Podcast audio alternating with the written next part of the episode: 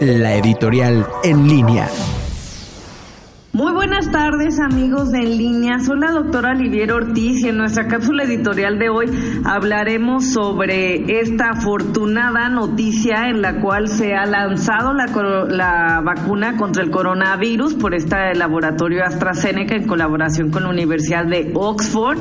eh, gracias a todos los esfuerzos que se han dado con, eh, con el apoyo de todos los investigadores y sobre todo con todas las personas que se prestan a los ensayos clínicos que son una parte muy importante para que se pueda llegar a encontrar la cura contra esta enfermedad. Pero ¿qué hay sobre los antivacunas y de alguna manera su falta de confianza en la vacuna contra el coronavirus? Pues les voy a comentar una nota que, que leí anoche en el New York Times en la cual se dice que los eh, antivacunas, que el movimiento antivacunas en los Estados Unidos pues principalmente está en contra del gobierno de Trump y de la FDA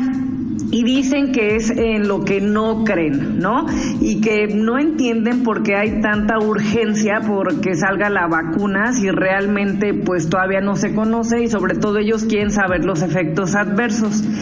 Es un tema bastante controversial porque por una parte en el mundo se han muerto más de 600 mil personas a causa de esta enfermedad y se está haciendo un esfuerzo ahora sí que bastante loable por parte de los gobiernos, del cuerpo sanitario, de los investigadores y solamente se nos ha pedido a la sociedad uno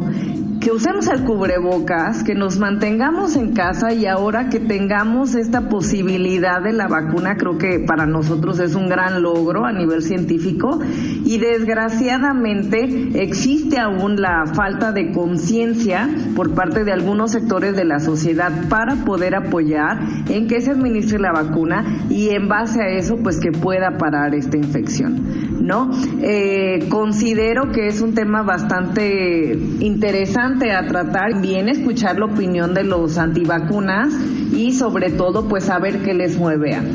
Muchísimas gracias y nos encontramos en nuestra siguiente cápsula editorial.